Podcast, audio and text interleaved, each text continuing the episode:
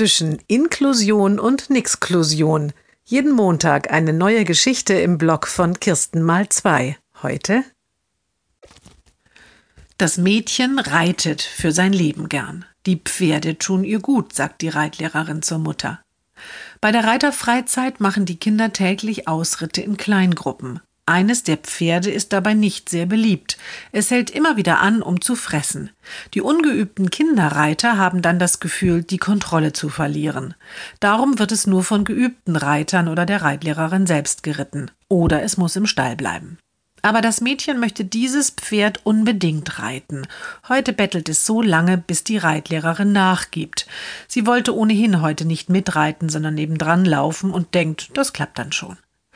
Als die Gruppe zurückkommt, hat das Pferd mit dem Mädchen auf dem Rücken kein einziges Mal gefressen oder gebockt. Ich muss da noch etwas ergänzen, sagt die Reitlehrerin zur Mutter. Die Pferde tun nicht nur dem Mädchen gut, sondern auch umgekehrt. Das Mädchen tut auch den Pferden gut.